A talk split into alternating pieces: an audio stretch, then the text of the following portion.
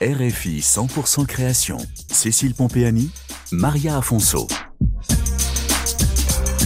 Aujourd'hui, les tissus africains au cœur des collections de Fabrice Ouedji de Dakantigi Couture. Ce jeune créateur de mode togolais exerce sa passion au Mali.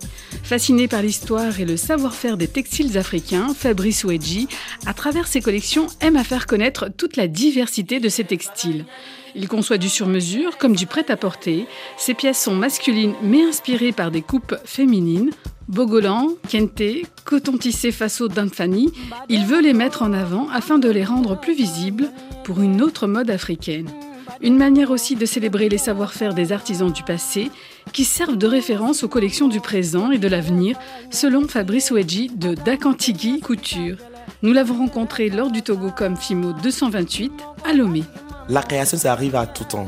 Même en cours de chemin, quand je réfléchis, qu'est-ce que je peux faire? Ou bien quand je vois quelque chose, ça me donne de l'inspiration. Pour dire en bref, l'environnement dans lequel je suis me permet d'avoir une idée sur ce que je veux faire. Fabrice Ouidji, styliste et fondateur de Dakantigi Couture. En pays Bambara, Dakan, ça veut dire destin. Et Tigui veut dire maître.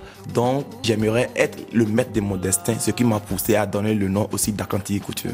Parce que j'aimerais aussi inviter d'autres jeunes comme moi à devenir maîtres de leur vie, à devenir maîtres de leur destin, ne pas attendre toujours de l'extérieur pour pouvoir se battre dans la vie. Fabrice Ouidji est né et a grandi au Togo, mais c'est aussi un Malien de cœur. Après avoir poursuivi ses études supérieures au Mali, ce comptable de formation sans emploi, mais grand amoureux depuis son enfance de la mode, saisit l'occasion d'une formation dans ce secteur. Il lance sa marque Dakantigi Couture en 2021, à la fin de cet apprentissage, qu'il a suivi grâce à une association qui valorise la production Made in Mali. Fabrice Ouidji ne travaille pas le wax, mais les tissus africains. Nous avons grandi dans le was.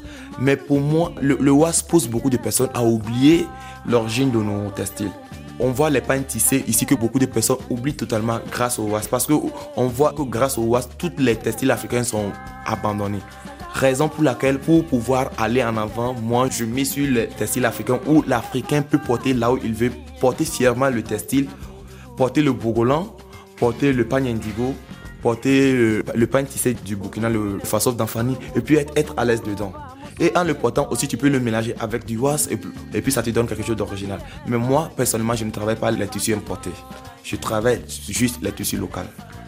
J'ai une faible pour les textiles africains. Donc, je me suis focalisé aussi sur le design textile. Donc, pour la teinture, moi-même, je pars je travaille avec les artisans. À mon absence, on ne fait pas ma teinture. Je fais tout à la fois. Je veux maîtriser la chaîne de production. Donc, on le fait ensemble. J'amène mon idée l'autre artisan amène son idée. Donc, on arrive à travailler ensemble pour avoir quelque chose d'original. Parce que l'idée d'une seule personne, ça ne donne pas quelque chose de beau, de métissage. Donc, l'idée de l'ensemble, ça donne quelque chose où on a quelque chose qui va plaire au public. Fabrice Ouidji milite pour une montée en compétences dans le secteur de la mode en Afrique afin de préserver et de développer le savoir-faire des textiles africains. L'indigo, c'est du savoir-faire. On ne se lève pas du jour au lendemain pour faire de l'indigo. Par exemple, pour pouvoir faire de l'indigo, il faut suivre un long processus. Il faut attendre que le produit soit fermenté. Il y a deux jours au jour pour pouvoir le faire. Mais s'il n'y a pas une formation solide, la jeunesse ne peut même pas faire de l'indigo. On va oublier l'indigo, on va oublier le, le tissage du façon d'Anfani la jeunesse tend vers une occidentalisation et oublie euh, la production des textiles africains. Et ça, c'est un danger pour le textile africain parce que le savoir-faire, on est en train d'oublier ça. Tout ce qui va se produire sur la génération future, nous sommes la cause. Et il faut une personne pour pouvoir dire non et remettre les choses au pied. C'est ce dont j'ai envie.